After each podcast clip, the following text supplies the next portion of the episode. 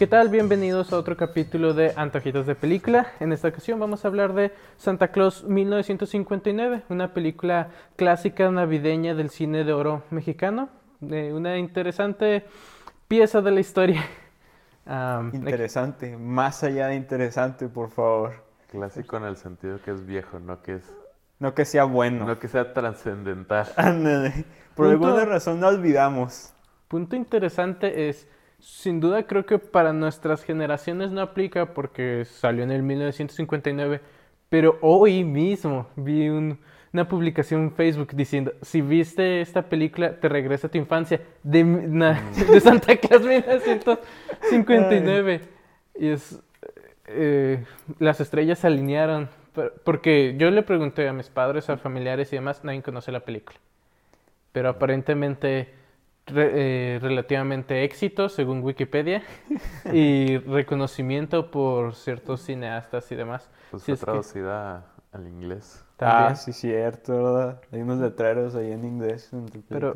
Tomás, cuéntanos de qué se trató la película. Ah, con mucho gusto, mira, la película se trata de esta representación rara de Santo Claus, donde aparentemente el vato vive en el cielo, porque no hay que olvidar que el México mexicano, México viejo, México mexicano, exactamente, Ajá, que el México antiguo era muy cristiano, o católico, lo que sea. El punto es que Santa Claus vive en este reino de plata y azúcar. Es un castillo, para empezar. El vato no escatima.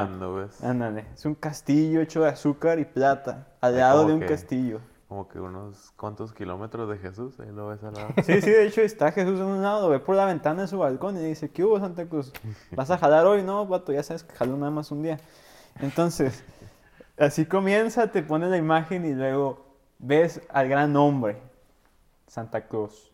The Y- Big Guy. The, the big guy, el big boss. ¿Y qué está haciendo? Va a ver a los niños trabajar. Que en este caso, digamos, Donny, ¿qué se podría decir que estos niños son? Ah, bueno, le quería guardar un poco para después, pero es una escena como de 10 minutos de Santa Claus tocando canciones en el piano, sino que Sí. mientras... En un piano computadora. Toma en cuenta Ajá. esto es 1959. Sí, Santa cierto. Claus 1959 predijo el piano computadora. Solo eh, lo, mencio- eh, lo abordaremos más, a- más después, pero es la estética de la película creo que es lo, lo más interesante de ella. Ah, pero el caso es Santa Claus está en este piano computadora mostrando nombres de países o lugares, porque a veces solo dice como América del Sur, América del Norte, Europa, y otras veces sí va a países eh, específicos Ajá. como Italia o Estados Unidos. Pero y mientras está tocando las canciones, muestra imágenes de niños supuestamente representativos de ese región o país, eh, cantando una canción típica, imaginaría, ah, trabajando en juguetes, lo que sea. Personalmente es una escena bastante extraña, no estoy seguro de, de su importancia. Pero el caso es que nos introduce a este mundo de Santa Claus y que en este caso trabaja con los niños eh, espíritus del mundo para hacer la Navidad. Ah, y lo hacen con sus tecnologías magia, como pasa eh, con su escuadrón de, de niños capaces, sus, sus segundos al, al mando. Ah, y empiezan a observar la situación de la Navidad. Eh, pero para ese momento eh, nos introduce al villano de la película. Juanpi, ¿qué, qué te pareció? ¿Qué opinas del villano? ¿Cómo se llamaba el villano? Se llama, ahí te digo, mira, aquí en mis notas, Sé que era un diablo, pero... y yo pensé que se llamaba como que odio o algo así, porque decían su nombre. Era como... ¿No se llamaba Odio? ¿No? se No, llamaba como algo de estecio, algo así. Sí, ah, sí, yo pensé que era, se llama especio, creo, o algo así. pero Yo, yo pensé que era desprecio, pero algo que sí se llama especio. No sé, alguien ya nos gritará en algún lugar. Bueno, empezamos con, con Especio, el diablo y los demás diablos haciendo baile, ¿cómo se llama? Baile interpretativo. sí. Y luego les, les habla Lucifer y les dice, hey, no, váyanse todos.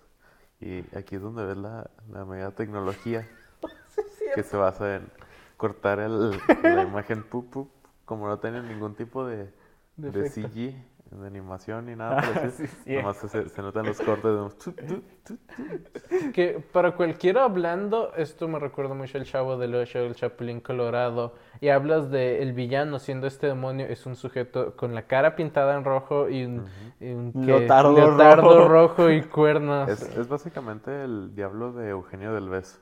Ah. El que se pone a, hacer bromas en los, los Ándale. documentales. ¿Cómo se llama? El que nomás llevaba y presionaba un botón y se caía alguien. No me Los- acuerdo. Los montajes de caídas y cosas de desgracias. Solo recuerdo de esa escena que me daba mucha risa, que se supone que es un diablo menor con la, con, eh, con la misión de arruinar la, la Navidad al incentivar a los niños a que hagan maldades. Esta orden dada por Lucifer, lo cual me da mucha risa porque, una vez más, sin efectos especiales, ¿no? Lucifer solo es una voz fuera de escena, en donde nunca lo vemos, nunca, y es, es gracioso estarlo viendo y decir, ah, hicieron eso porque como porque no puedes los efectos grandes además. Ah, supongo que es de una vez comentar que según Wikipedia o, o una parte de la sinopsis de la película dice Santa y el mago Merlín se unen para frustrar los planes del diablo de extender la tentación entre los niños del mundo. Personalmente esa primicia sonaba muy padre. Eh, ya en cuanto cuánto se cumple o qué tan interesante lo hace, pues ahí lo veremos. Pero ¿qué pasa a continuación después de que tenemos a nuestro villano? Después de la introducción a nuestro villano, que déjame mejor, vaya, vamos a regresar un poquito a lo que es la escena de los niños, porque cuando estabas mencionando de los países, sí es cierto, llega un punto donde se rinde, dejan de ser países. Por ejemplo, China se llama Oriente. Y, es- y sabes que es China, claramente es China, tiene niños chinos haciendo juguetes. ¿Cuál Ah, sí. el otro? El, el Caribe. Ajá, o sea, el Caribe. Cabe mencionar que Santa Claus tiene a niños haciendo sus juguetes en este tipo de purgatorio dentro de su, de, de su, ¿cómo se llama esa cosa? De su ¿Taller? De su, de su computadora esa Ah. piano.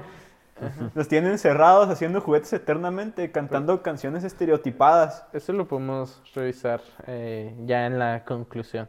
Porque tenemos el, eh, al diablo quien se es llevado al mundo eh, con las personas y empieza a sembrar eh, ideas de, de fechorías y maldades sobre niños. Que tenemos a este grupo de, de tres niños, los cuales estaban haciendo maldades, robaron algo. Sí, son como niños también pobres, de mucho Ajá. dinero. Y no, no hacen maldades para empezar, nomás llega el, el diablo, les dice shalala, shalala, les susurran en el oído, empiezan a tirarle rocas al, A al Santa, santa ¿no? mecánico que tiene ahí. Sí. Y pues básicamente la, la historia en sí nomás continúa ese arco de llega el, el diablo y le susurra Arco. algo a, a los niños y los niños hacen cosas malas. Sí, y luego es- llega con una niña y le susurra algo y no hace las cosas que... Básicamente tenemos a Santa observando a los niños y el diablo apareciéndose. Hay tres niños en donde se está haciendo esta batalla del bien y el mal para, para por la Navidad. Teni- Tenemos Ah, a un grupo de tres Ah, niños sí, que son más malvados, eh, o, o sí que, que están eh, haciéndole caso al diablo y están haciendo travesuras, como lanzar las rocas. Tenemos a un niño rico cuyos padres no, eh, No le prestan atención. no le prestan atención, y a una niña pobre que casi se roba una muñeca por, eh, por el diablo, pero, so- eh, pero soporta y, y se va. Entonces, una niña pobre pero buena, lo que sea.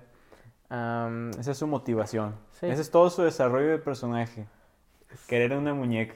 Esta diferencia de las otras películas que donde medio sí importa la narrativa, esta se, se redacta muy fácil en llega el diablo, le habla a estos niños, estos niños sí hacen cosas malas, este niño es rico, pero no, no tiene amor de sus padres, y- y esta niña es pobre y se, se, se esfuerza en hacer el bien a pesar de ser pobre. Y luego pasamos más a explorar la, eh, el castillo o el taller de Santa, Uf. eh, nos, sus preparaciones a Este la Navidad, momento. lo que incluye al mago Merlín, eh, de la cual francamente ta- tal vez sea mi parte favorita de la película, un cuento igual. No, no creo que pase mucho en la Uh, película. no, esas escenas de acción con Merlín, ¿eh? Ey. De como cinco minutos. Debo decir, la, la comedia de toda la película en general está como que on point. Se mantiene entretenida por sus escenas extremadamente largas con Merlin corriendo de lado a lado. Se le olvida algo y va trotando. Ah, sí. Eh, no sé si quieran abordarlo ahorita o, o para después, pero porque hay detalles en, en el taller de Santa míticos, tecnológicos, mágicos. Pero eh, si quieren, eh, lo hablamos ahorita ah, después, porque una vez que terminen sus, eh, sus preparaciones, te dice todas las herramientas con las que Santa va a hacer la Navidad, viaja a la Tierra y empieza a hacer sus rondas eh, navideñas, donde el diablo trata de detenerlo. Tienen un par de batallas en- muy ridículas y de baja, eh, baja importancia, como el diablo mueve una chimenea y luego Santa está como, oh no, ¿cómo voy a entrar? Y, Ah, sí, es cierto. Literalmente agarra el cuadro de la chimenea y lo empuja. y mientras está haciendo este, seguimos la- el dilema de estos tres grupos. Los niños malos tratan de tenderle una trampa a Santa Claus, quien simplemente los evita. ¿Se quedan dormidos? No recuerdo. Se te olvide que los drogas tienen esa cosa. Que tiene los polvos para los- dormir. Los polvos para dormir que tienen uranio. Déjame Ah. te digo, ¿eh? No había, no me había dado cuenta de eso. Cuando Merlin está haciendo esos polvitos mágicos que van en el, en el cinturón de utilidades de, de Batman, la digo, de. Santa Claus. Y este. Que por cierto mete toda su utilería en una sola bolsita. Ah, sí. Eso me molestó porque también usa una flor para desaparecerse y todo. La flor de pero la echa, la echa junto con la, con la tierra. Me molestó porque Sí, que llena de tierra. es decir, es toda la implicación que tiene Merlin. Es, le da los objetos mágicos a Santa y ya desaparece, por lo cual me, me sorprende mucho que la sinopsis mencione a, a Merlin. Ah, pero bueno, realmente poco eh, anticlimática la confrontación con los niños malos, los ignora o los pone a dormir. En cuanto los ve, va y conoce al niño rico, pero que no tiene sus padres. Ahí es donde está la drama principal. Sí, recuerdo que esa escena me gustó cuando conoce al niño, cuando lo, lo despierta y dice, ah, solamente a niños buenos, porque el niño le pide obviamente que pase más tiempo con sus padres y al principio me da la idea de, pues no puede hacer eso, y entonces va y le dice, ok, pero te concedo el regalo de verme y Le conocer. pide un hermanito. Ah, Ajá. le pide- ajá. Y creo que se ríe Santa y dice, "No, ojo. Y, y luego sale como el bartender en el restaurante ¿dónde Ah, estaban sí. los padres? sirviéndoles bebidas a los padres, lo cual hace más sospechoso. Pero Pero cumple el deseo del niño, creo que es de las mejores escenas, eh, al menos sí lo... eh, Era conmovedor, era eh, un, un buen, una buena escena. Y luego están haciendo entregas en otra casa y es cuando el diablo le pone la trampa. Ah, sí. Le, le pone la trampa, se le, se le rompe la... Le, le corta la bolsa cuando está con los niños. Ajá. Y, Le corta la bolsa perdiendo los polvos de dormir y la flor de no te veo que lo hacía invisible. Y luego es alertado por... Es atacado por un perro santa y se esconde en un árbol. Ah, sí.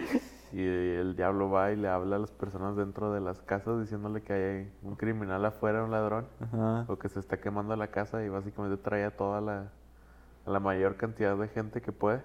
Y- Y Santa se escapa utilizando un gato juguete. Sí, de su bolsita de regalos. Ese niño que le tocaba el gato de juguete ya nunca lo recibió. ya. Ya valió. Porque es una escena curiosa. Porque personalmente eh, pienso, "Ah, no está sucediendo tanto en la película, tenemos estos dramas. Y de repente sube el drama, a decir, oh no, Santa se escapará de esto. o, eh, la, la, la policía viene, la familia tiene un arma, hay un incendio, etcétera.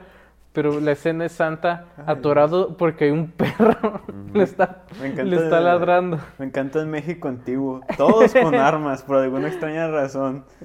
De repente, ah, no, es que yo voy a salir. Y el vato trae un rifle a la fregada. No, hombre. Eh, Es un ladrón, déjame lo vuelvo en dos pedazos.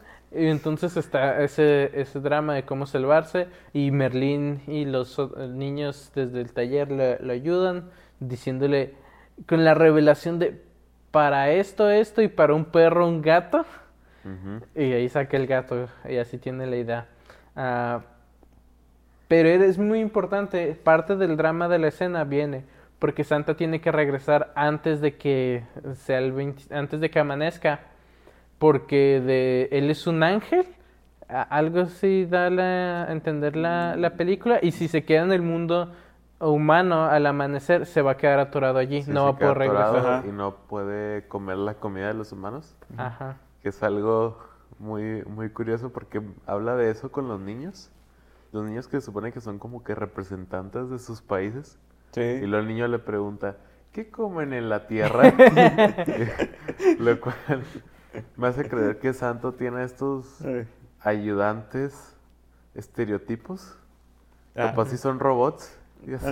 Tal vez. ¿Qué es lo que te dije ahorita? O sea, los hace trabajar con música estereotipada de sus naciones. Estoy Sí. seguro que hay un país que se repite la música con otro. Sí. Estoy varias- bien convencido. Ah, sí, es cierto. Era veo. México. México y Sudamérica. Creo que se repetía la música. Y los Eran disfraces eran canciones similares. típicas, ¿no? Mexicanas. No sé qué tanto aplique para Sudamérica. Pero para terminar la película, eh, Santa logra escapar allí a minutos de, eh, de, de que el sol salga Que le disparen. y que le disparen.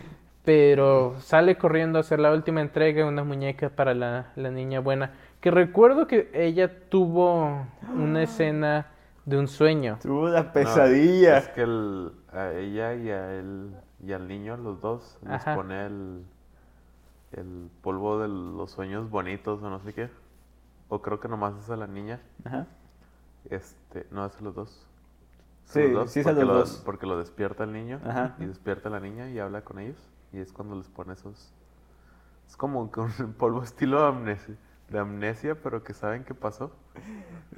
Es, es que se supone que es como que soñaste tan bonito No. que piensas que aun cuando te despertaste fue parte del sueño. Pero estoy seguro que en el desarrollo de la película, que personalmente no pienso que, que importa mucho, ya si, eh, si, los, eh, si alguien escuchando quiere ver la película, ahí podrá eh, desarrollarlo y dar, eh, decir qué tanto importan escenas. Pero recuerdo que la niña tiene una sueño pesadilla donde muñecas cobran vida y bailan. Oh. Exacto. Eso es lo que Pero quería no- está bien matona. Ajá, Está bien rara. Pero no recuerdo en dónde entra en la película. Es, es poquito antes, es del medio de, antes de que Santa salga, Ajá. llega el, el diablo y le susurra en otra escena.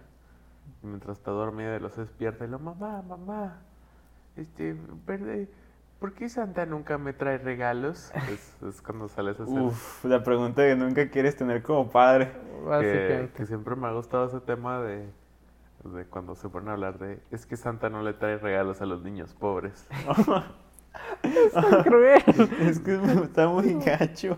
Y no tengo idea de dónde salió ese.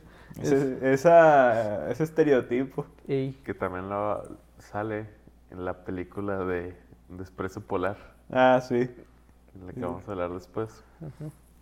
Ah, pero bueno, entonces hace esa entrega. Creo que vemos la conclusión de los tres niños. La niña buena se, man- eh, se mantuvo buena, recibe la muñeca de Santa y, se eh, y vive feliz con su, con su familia, aun- o al menos se da a entender, aun cuando eh, pues están en esa condición. El niño rico eh, Más em- empieza, da la- va a ser, va a mejorar su relación con sus padres y los niños malos fueron castigados, se Sí. odian entre ellos. Le dio carbón, se empezaron a Ajá. pelear y lo dijeron, ah, ¿por qué somos tan malos? Por eso no nos trajo nada Santa.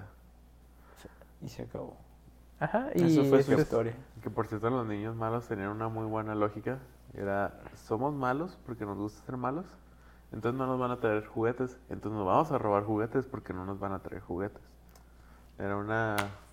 criminales en potencia. Me gusta que aquí no hubo nada de, de, ah, son malos, pero, pero ¿sabes qué? Me apiado de ellos y les doy regalo. No, aquí Santa Claus no tiene corazón. Aquí Santa Claus dijo, no, ¿saben qué? Un, y carbón, y yo un solo peso de carbón para los tres. No, uno para cada uno, uno para los tres. Supongo Para que... la canita asada. Supongo que ya hablando de las ideas expresadas, realmente encuentro extraño que tienes a un grupo de niños que dices son malvados porque son malvados o porque les susurró eh, este di- eh, el diablo y es como ah sí no me los puedo tomar serios como villano porque son niños Ajá. Ah, solo hacen travesuras y no hay un arco de redención no tiene importancia es como oh todo fue porque al menos recuerdo que al final están como que no es tu culpa y el diablo hace que se peguen y se peleen y, Sí. y no sé qué Lo cual sería contraproducente para el plan del diablo si se pone a pensarlo, pero pues, ya que importa ya que, ya estamos aquí, dice la película, ¿por qué no? Sí. Entonces, ¿qué les gustó? ¿Qué les pareció la película? ¿Qué? Ok, primero que nada tienes los artefactos raros. Ajá. Este. Tienes el, el teclado con, con imágenes ah, que te salen los, los nombres de los países. Hay unos países, salía Italia y tenía los colores de, de Francia. sí, es cierto. y luego te volvió a salir Italia, porque esa Italia aparentemente Había no uno era que se repetía. Ajá, mira. Y luego los, otra cosa era los que todos los niños estaban bien tristes porque eran como que niños que agarraron así normal, o sea, no eran Ah, actores. Nomás estaban así como que viendo hacia el horizonte como que buscando a sus madres. y unos cantaban y otros no cantaban y se notaba mucho la, la diferencia. Oh, Sí. Luego tenías el telescopio de Santa para que te vea mientras estás despierto y estás durmiendo, Sí. que es un, es un ojote. Sí. Y que tenía una activación de una frase, no recuerdo. Ay, ¿Cuál Dios, era? Esas frases. Y sacaba un oído y te escuchaba. Y te escuchaba en tus sueños. También. Ah, el, el- el oído me da mucha risa porque claramente era una, un oído de espuma o algo así sobre el plato de un, de un ventilador de esos de, de Sí. pie. Ah, sí. Que para, o sea, para hacer como que parecía una antena, pusieron una de esas orejas de espuma arriba de un, de un este platón de Sí. eso. Y, y, pues es que, ¿qué más se puede decir del taller de Santa? Tiene de todo. Ah, Y la computadora del telescopio era una cara. Tenía unos ojos, tenía unos labios todos cierto. grandes. los labios. Que cuando salía el sonido se movían bien raros. Ajá. Era... Pero describiendo los labios, eran estos gigantescos eh, labios Rojos. rosados, rosados rojos. Se veían bien secos. Pero es la cuestión que al menos yo describiría la textura, es como, como si fuese maquillaje, eh, se veía arenoso, polvoso. Y Eh, tenían como que un... La parte que se movía era como que adentro de los... Dentro de la boca, como que aún siendo como que tela rojosa, como labios. ey, Tenían como, básicamente como otro par de labios adentro que se movían. Es difícil de describir esa experiencia. Y luego tenías a los renos. Ah. que los eran renos. renos. mecánicos y nomás llevaban y les ponían las cabezas a los renos. Ajá. Tenías al, al herrero de la llave maestra de Santa, que es este tipo sin camisa, todo mamado, golpeando. Ese Mesto, creo. Es, es, es un Es dios griego. Es un dios griego. que O romano, supongo. O- Ajá. ajá, o romano.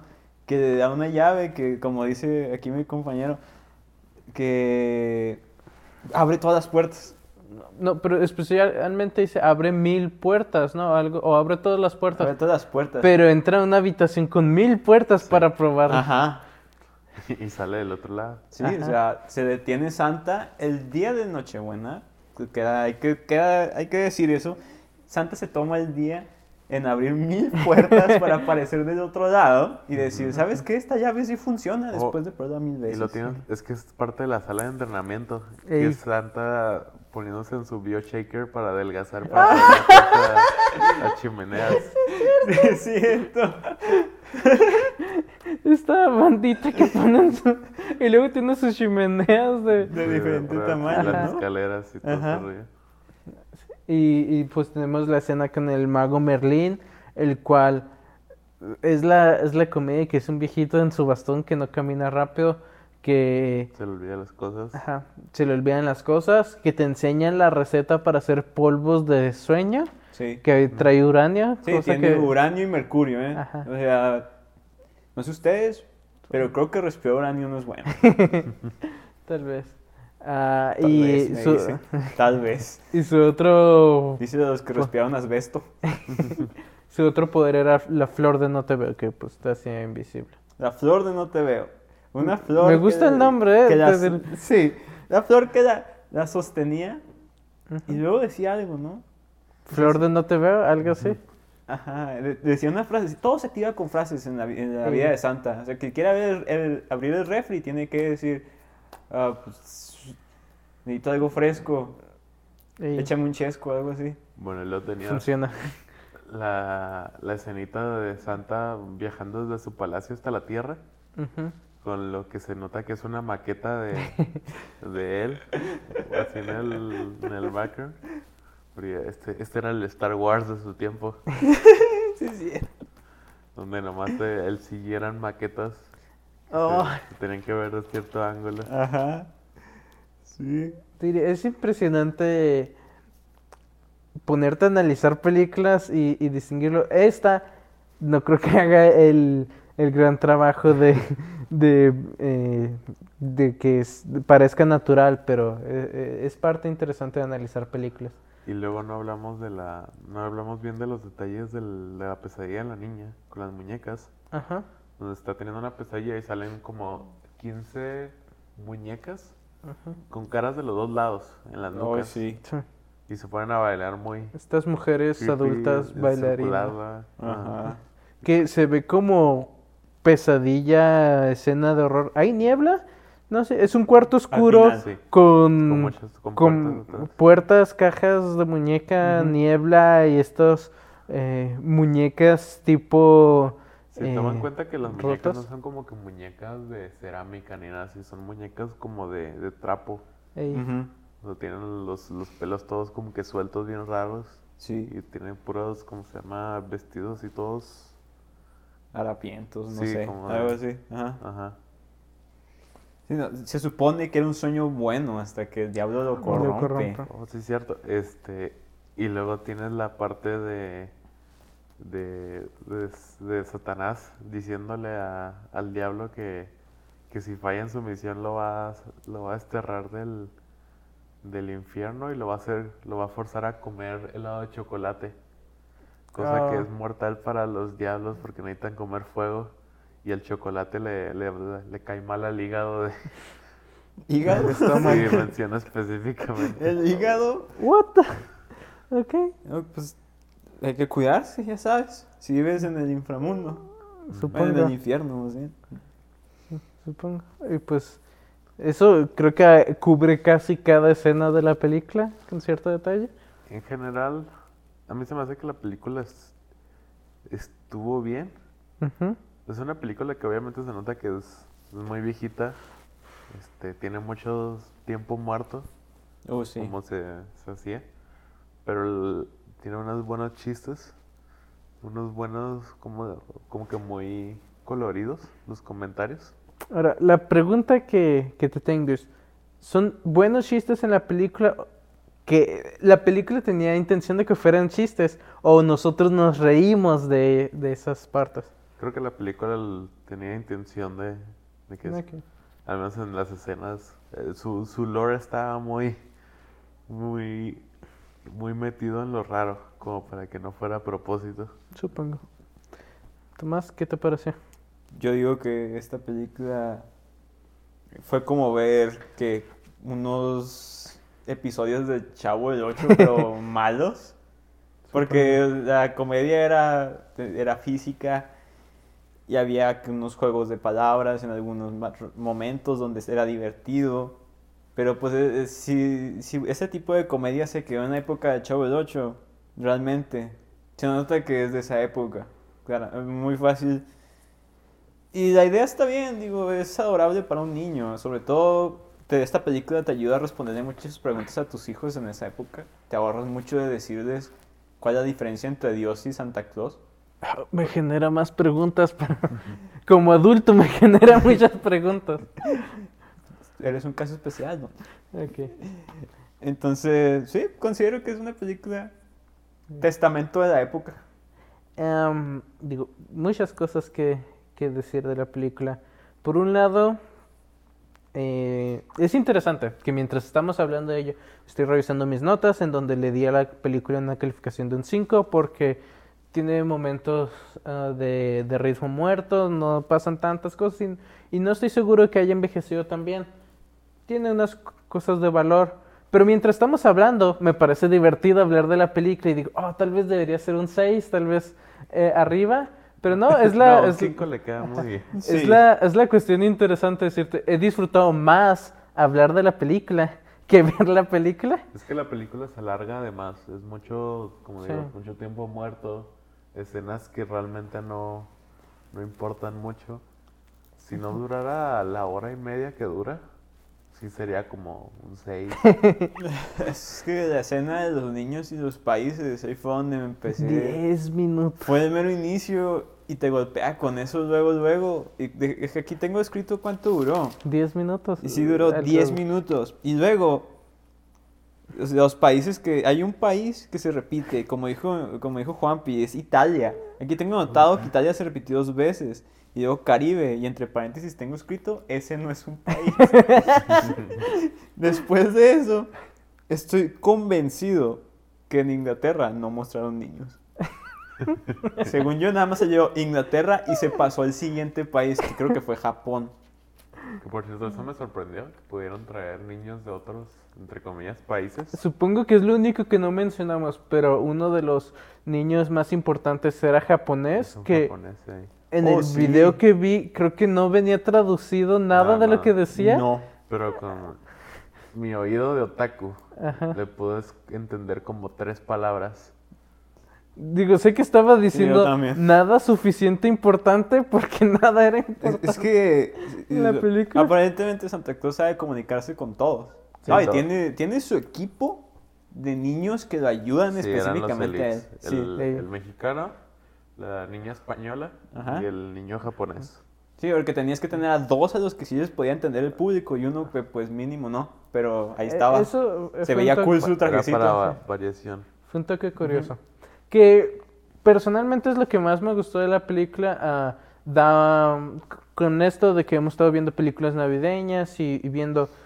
Es una de las interpretaciones más únicas de Santa Claus que he visto. Una en donde eh, lo relacionas mucho a religión y a mitología y con magia eh, a- a- y, y demás. Digo, lo comparamos, por ejemplo, Klaus, que aún tiene ese sentimiento mítico, pero también lo hizo más, eh, No basado en realidad. sí, más Sí. basado en, en realidad. Y, y eh, en varias películas puede ser tecnología o, o el, el de los guardianes, que es magia europea, diría, pero esta se sentía mito, supongo que mexicano. Sí. Y me parece muy interesante. La, la sinopsis me vendía mucho la idea de, tienes a Santa y el mago Merlín, que eh, originalmente me hubiera gustado más, no mago Merlín, pero uno de los reyes magos. Es como que estas, Lo desperdiciaron. sí, estas Es que- figuras, La fantasía mexicana se basa mucho en lo bizarro, sí, en conceptos que no, no caen, pero de que les gustaron ideas por separadas y les juntan. pero estos personajes que sean ángeles o enviados ayudan, eh, figuras de la, de la religión, fi- eh, figuras de poder del bien luchando contra el mal en este conflicto mítico de magia y, y mitología. No fue lo que, eh, no, no me entregó Sí, eso. o sea, parece que me estás vendiendo otra película. es, otra Estás hablando película. de otra cosa completamente. Esto no es Santa 19 59. Es, la, es lo que me hubiera gustado ver, personalmente. Creo que, creo que esa sería una película que aún pasaría el tiempo porque es un tanto, es una gran desviación. Pero, Pides demasiado del cine antiguo mexicano. ah, pero puede ser. Eh, porque hay algo, creo que a veces no nos damos cuenta, pero sí hay ciertos aspectos de cultura, folclore folclor o eh, una estética mexicana. En mi caso fue leer la novela eh, El Zarco que habla de la etapa de la Revolución Mexicana. Si tú te pones a investigar esa época o leerlo, se siente diferente a, supongo que lo más cercano sería como el viejo oeste eh, de Estados Unidos, pero aún así se siente, tiene una estética única argumentablemente en el mundo. Eh, ese libro, solo para describirles lo más padre, eh, se trata de, o involucra una banda de, de, de forajidos llamados los plateados, porque solo estaban cargadas de tanta plata que, eh, que brillaban. Y es como... y digo, ah, qué horrible. Me vende tanto el, eh, la imagen cuando dices, tienes estos hombres mugrosos, no honrados, con dientes faltantes o demás, pero que las personas relativamente admiraban o respetaban porque están cubiertos en plata. Es una estética única y digo, ah, esta es una estética única, incluir la religión católica mexicana y con, eh, con la Navidad. Eh, el otro punto interesante es que les eh, lo mencioné, yo lo pregunté a, a mi madre, a otras personas, a, a, mis padres, personas mayores, si habían conocido la película, lo cual me dijeron que no, pero me recuerda al decir, México tiene su propia forma de celebrar la Navidad sí. y, y la Navidad es un concepto extraño porque tú sabes, eh, Santa Claus por Coca-Cola y demás. Osos polares. Ajá, osos polares. Ajá. Y ha sido, eh, ha modificado tanto, es un fenómeno cultural global, pero hay diferencias. Eh, mi madre que viene de un rancho me contaba que cuando ella era niña no conocían a Santa Claus, celebraban el nacimiento de Jesús, pero ¿Sí? celebraban ah. el 24... Eh, eh, esa, esa ¿El 24? fecha. Sí, el 24. Ah, okay. Con tradiciones similares, pero no, eh, pero no iguales, que son las posadas y, y, Sí. ajá, y la cena y todo eso, lo cual es, me hace pensar, ah, sí, hay diferentes formas de festejar esta... es- definitivamente hay un concepto internacional que, Ajá. que tiene la Navidad, que al final del día creo que es pues reunirse con la familia y regalarse cosas, ¿verdad? Porque también, sobre todo siento que aquí en México no fue tanto la Navidad con Santa Claus, fue más bien la Navidad, este, pues por el Niño Dios, que fue la cristianidad, el catolicismo más bien, el catolicismo. Sí, es más posadas, es villancicos. Pero eso es lo, lo que me parece curioso, porque esta película es mexicana, habla de Santa ah. Claus en 1959. Claro, eh, imagino que es más Ciudad de México, las partes eh, más cosmopolitan, más influencia, eh, que más... eh, Influencia americana Sí, tienen. tenían influencia en el mundo y a esa des- desconexión, porque yo le decía a mi madre, y me sorprende, dice, ah, no conocíamos a Santa Claus hasta que vino a la ciudad, pero les llegaban latas Coca-Cola. es como, si Coca-Cola inventó a Santa Claus, ¿cómo no conoces a Santa Claus? En esa época todavía no eran dueños de Santa Claus, Don. Supongo. No diferente. Pero bueno, esa es la película. ¿Algún comentario final? ¿Con algo que quieras cerrar, Juanpe? Está chida, tiene pedazos cool, tiene como que buenos diseños, pero la historia es muy mala. Eh, una vez más, un pedazo de la historia Mexicana. del sí. cine. Yo sí, la mera neta, yo- a mí me enamora de la estética vieja mexicana. Ujú. O sea, ver los autos viejos y ver la gente vestida de ropa así de esa época. Me, me enamora la época de ese cine. Ok, entonces eso es todo por este capítulo. Ah, en el siguiente vamos a hablar de... ¿Qué A película? Christmas Horror Story. Ah, esa va a ser interesante.